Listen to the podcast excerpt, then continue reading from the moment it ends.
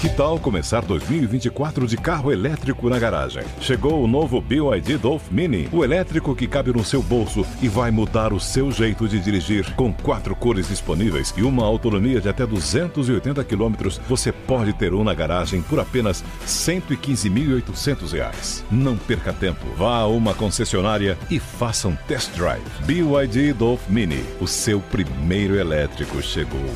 No trânsito, escolha a vida. Podcast da Pan. Olá, seja bem-vindo ao podcast da PAN, que deixa você bem informado com as principais notícias do dia e as análises dos nossos comentaristas de um jeito rápido e dinâmico. Hoje é sexta-feira, 6 de novembro de 2020. Acompanhe os destaques comentados por Josias de Souza e José Maria Trindade.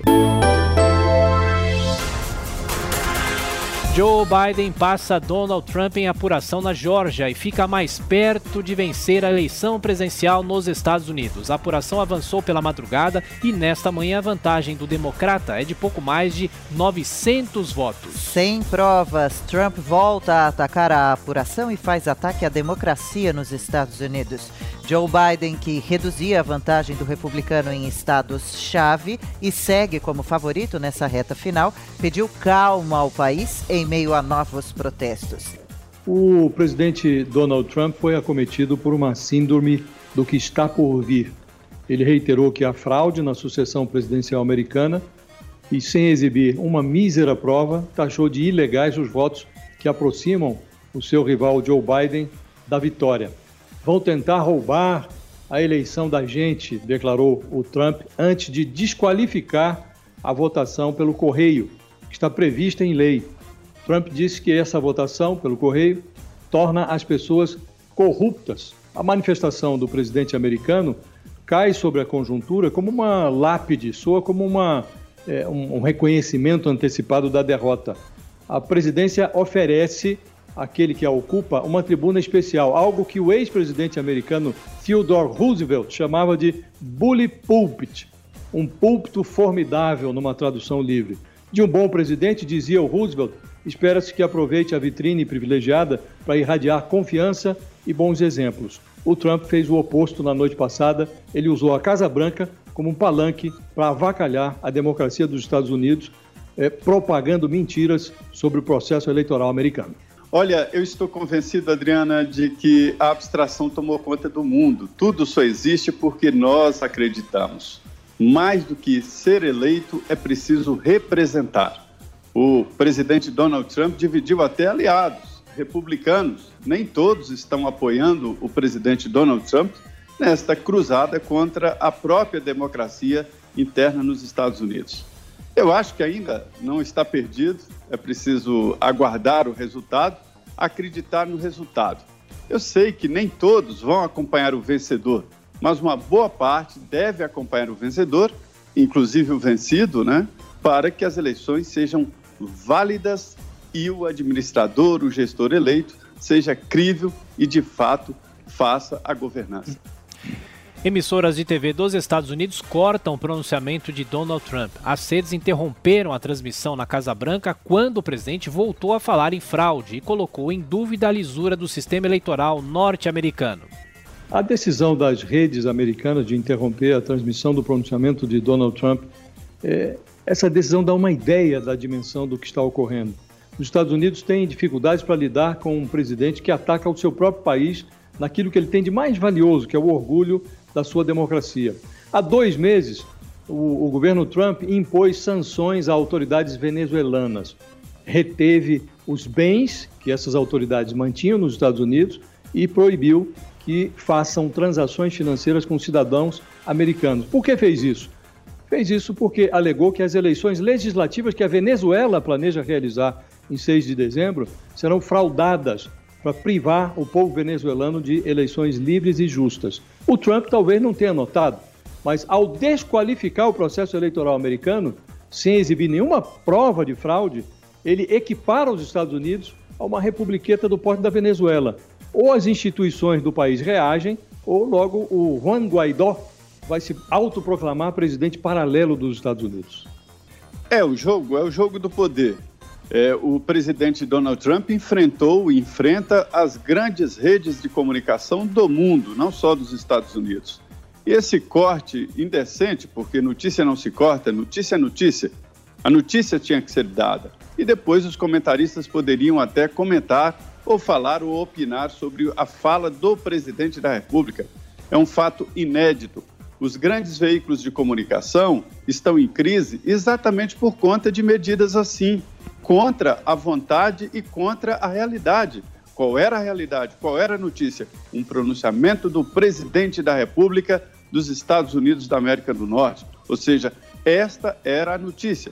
Depois, os comentários e opiniões. A crise existe nos veículos tradicionais de comunicação por conta disso e ainda não notaram. Mas não faz falta, não. O pronunciamento dele na íntegra foi transmitido através das mídias sociais. Ministério Público pede que Flávio Bolsonaro perca o cargo de senador caso seja condenado pelo esquema das rachadinhas. Na denúncia apresentada à Justiça, os promotores também querem que o parlamentar fique impedido de exercer cargos públicos e pague indenização de 6 milhões de reais. Na live semanal, Jair Bolsonaro volta a defender o voto impresso nas eleições de 2022. Apesar da reclamação do presidente, que fala em adotar um sistema mais confiável, em setembro desse ano, o STF decidiu que a impressão do voto é inconstitucional. A dificuldade dos Estados Unidos para apurar o resultado da sua eleição presidencial demonstra que, em matéria de sistema eleitoral, o Brasil tem mais a ensinar do que a aprender com os americanos. O Brasil conhece o resultado das suas disputas eleitorais na noite do dia da eleição. E o presidente Bolsonaro fala em voto impresso, algo que o Supremo já descartou. Em março, durante uma visita aos Estados Unidos, o Bolsonaro disse numa palestra para empresários que uma fraude impediu que ele prevalecesse na disputa de 2018, ainda no primeiro turno. Disse que exibiria provas muito brevemente dessas fraudes. Decorridos oito meses, o presidente ainda não mostrou essas provas e ameaça os brasileiros com o voto impresso. A chance de algo assim vingar é pequena, mas fica no ar a impressão de que os brasileiros vão ser submetidos em 2022 a trampanagens desnecessárias. Bolsonaro fala em federalizar Fernando de Noronha. Com informação imprecisa sobre o valor, o presidente criticou a taxa de preservação cobrada pela permanência na ilha, que está sob administração do estado de Pernambuco. Tribunais superiores reforçam segurança digital após ataque hacker ao STJ. A Polícia Federal investiga a tentativa de invasão, que conseguiu bloquear acesso a dados sensíveis, mas não afetou processos em tramitação na corte. A guerra digital é uma realidade. Os poderes, o governo, têm que se atentar a isso e se proteger. Quando os e-mails particulares e profissionais do cargo da ex-presidente Dilma foram divulgados, foram hackeados, houve aqui em Brasília uma grande movimentação para se criar um sistema de governo para a internet, uma internet própria de governo. Houve ali, ali os primeiros passos. Foi criado um sistema de comunicação e existe um sistema criptografado, seguro e que tem acesso os ministros, presidente da República e os principais assessores do presidente. Mas falta esta segurança. Volto a dizer, eu confio na urna eletrônica. Eu fiz uma investigação pessoal e depois acompanhei o que eu considero a maior investigação feita pelo PSDB, o deputado Carlos Sampaio contratou técnicos externos que reviraram as urnas eletrônicas e o método de se votar no Brasil. E a conclusão é de que não há como comprovar a fraude.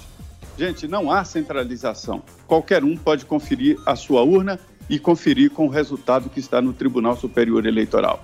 Duas coisas: o voto no Brasil é seguro e, por outro lado, é preciso sim uma rede mais segura e própria de comunicação dos poderes. São muitas informações e dados são definidos aí como o novo poder da, da humanidade. Com o avanço do processo de impeachment, Wilson Witzel terá de deixar o Palácio Laranjeiras e terá redução no salário. O Tribunal Misto decidiu manter o processo de afastamento do governador, que disse em uma rede social que está sendo acusado sem provas. Com o apagão em quase todo o Amapá, a capital Macapá decreta estado de calamidade pública. O gabinete de crise do governo federal anunciou planos para restabelecer a energia, mas ainda não há uma data prevista para a normalização total do serviço serviço. CBF realiza hoje o sorteio das quartas de final da Copa do Brasil. Os dois últimos classificados saíram nesta quinta-feira. O Palmeiras fez 1 a 0 sobre o Bragantino e avançou junto do Grêmio, que venceu Juventude também por 1 a 0. Juízes rejeitam contestações de Trump que tenta paralisar a contagem de votos no Michigan e na Geórgia. Por outro lado, o republicano teve vitória parcial na Pensilvânia, onde a justiça autorizou que fiscais do partido acompanhem de perto o processo de apuração. Até aqui, as respostas do judiciário às demandas da campanha de Donald Trump foram adequadas. Nada fugiu à normalidade. A julgar pela retórica do presidente americano, essa batalha judicial vai ser longa, mas há uma baliza da qual os juízes não devem se afastar. O judiciário deve se mover por fatos e provas, não pela retórica política. E não há, por enquanto, nenhuma evidência de fraude que ampare as pretensões de Donald Trump de anular os votos entregues pelo correio. A lei prevê essa modalidade de voto nos Estados Unidos. É, é, é o processo, né? É, o presidente Donald Trump foi eleito exatamente com estas regras, estas regras que o levaram à presidência do, do país mais do mais, país mais poderoso do mundo. Então agora é seguir adiante. Não se pode atingir as regras que o colocaram exatamente na presidência da República. Não dá para parar é, apuração e muito menos acabar com um processo que já existe há muito tempo. Ele tem que obedecer e dividiu, inclusive, os seus aliados com esta proposta diferente. É quase um terceiro turno nos Estados Unidos. Nova fala sobre fraude na eleição faz Trump perder apoio até de republicanos. O governador de Nova Jersey, Chris Christie, pediu que o presidente pare de inflamar o público e apresente provas das acusações que vem fazendo. O comportamento do presidente Trump começa a despertar desconforto no seu próprio partido. Na sequência da manifestação do presidente na noite passada, alguns detentores de mandato do Partido Republicano foram às redes sociais para se distanciar de Trump. Parlamentares que estão sendo reeleitos nesse mesmo processo eleitoral vão ficar numa situação muito paradoxal se concordarem com a tese de que as eleições que eles venceram foram fraudadas. De resto, há uma preocupação com a reação das ruas. A polêmica produzida por Trump ainda nem chegou à Suprema Corte e já levou às ruas milhares de pessoas. Começam a surgir notícias sobre atos de violência, prisões, há um cheiro de enxofre no ar. Arma-se um cenário que favorece o desastre. Esse desastre ainda pode ser evitado, mas é preciso que a oligarquia política americana dê uma chance à sorte. O primeiro passo seria respeitar as urnas, algo que Donald Trump não parece disposto a fazer se o resultado lhe for desfavorável. Nesse contexto, o posicionamento do partido eh, do Trump tem grande relevância. No Brasil, Hamilton Mourão encerra hoje o tour com embaixadores pela Amazônia. A viagem tenta reduzir a pressão contra o Brasil por causa das queimadas e do desmatamento na floresta, mas a comitiva evitou passar pelas regiões mais afetadas. É uma ilusão imaginar que o tour amazônico eh, proporcionado pelo vice-presidente Hamilton Mourão eh, a meia dúzia de embaixadores é, vá produzir uma reversão na pressão internacional sobre a política ambiental do governo Bolsonaro. Hoje, essa pressão vem sobretudo de países europeus. O movimento tem um conteúdo protecionista. Agricultores de países europeus receiam competir com o agronegócio brasileiro, que é eficiente. Por isso, eles conspiram contra a efetivação do acordo do Mercosul com a União Europeia, que tem cláusulas ambientais. Esse acordo interessa muito ao Brasil, numa fase em que o país precisa se recuperar economicamente. Portanto, o Brasil deveria parar de oferecer munição para o inimigo. E essa pressão tende a aumentar se o Joe Biden for eleito nos Estados Unidos. Caixa paga hoje o auxílio emergencial para mais de 3 milhões e 600 mil trabalhadores. O depósito desta sexta-feira para beneficiários nascidos em abril e que não estão inscritos no Bolsa Família. São Tomé das Letras, em Minas Gerais, registra o primeiro caso da Covid-19. A cidade turística era uma das quatro no país que ainda não tinha nenhum caso da doença. Presidente do Banco Central defende concentrar os esforços do governo federal nas empresas. Para Roberto Campos Neto, essa seria a melhor forma de continuar avançando na retomada da economia, já que as pessoas estão voltando a trabalhar. Olha, Adriana, esta equipe econômica quebrou uma lógica aqui do governo geral. Era o seguinte: tinha que injetar dinheiro na economia, inventavam obras, grandes viadutos, enfim, obras grandiosas, e jogavam dinheiro nas empresas, na expectativa de que as empresas contratariam funcionários e os funcionários ganhariam um salário. Só que esse dinheiro era desperdiçado em 10% ou ficavam longe e não surtia esse efeito. E agora, com a pandemia, surtiu. O dinheiro foi entregue diretamente ao cidadão. Mas há distorções. Dos quase 500 bilhões de reais investidos do governo nesse processo, de 500 bilhões, 248 bilhões foram para o salário emergencial. O financiamento de empresas ficou em 60 bilhões, quer dizer, há mesmo desequilíbrio. O governo federal reduz de 35% para 20% o imposto de importação de brinquedos. O Ministério da Economia alegou que a tarifa brasileira era a terceira mais alta do mundo para esse tipo de produto e a redução deixa a taxa no mesmo patamar cobrado no Mercosul. Maior produtor mundial de soja, Brasil vai importar grãos dos Estados Unidos. A recomposição dos estoques, mesmo com preços mais altos, vai ajudar a, baix a baixar o preço do produto que disparou com as exportações em massa para a China. Presidente eleito da Bolívia, Luiz Arce, é alvo de tentativa de atentado em La Paz. Segundo o porta-voz do partido Movimento ao Socialismo, Sebastião Michel, uma banana de dinamite foi lançada contra a sede do comitê de campanha na noite desta quinta-feira. É, o Luiz Arce toma posse domingo, ele leva de novo o Partido Socialista na Bolívia ao poder e pode propiciar a volta de Evo Morales, e Evo Morales também foi alvo de um atentado. Na ocasião, a polícia venezuelana, ma, bo, boliviana, matou quatro pessoas e prendeu dois. Ou seja, é, essa vitória, a posse dele domingo, é uma volta aqui do socialismo à Bolívia. Pela Sul-Americana, Bahia goleia o Melgar do Peru por 4 a 0 e Brasil terá dois representantes nas oitavas de final. São eles o tricolor baiano, que vai encarar o União Santa Fé, e o Vasco, que pega o Defensa e Justiça.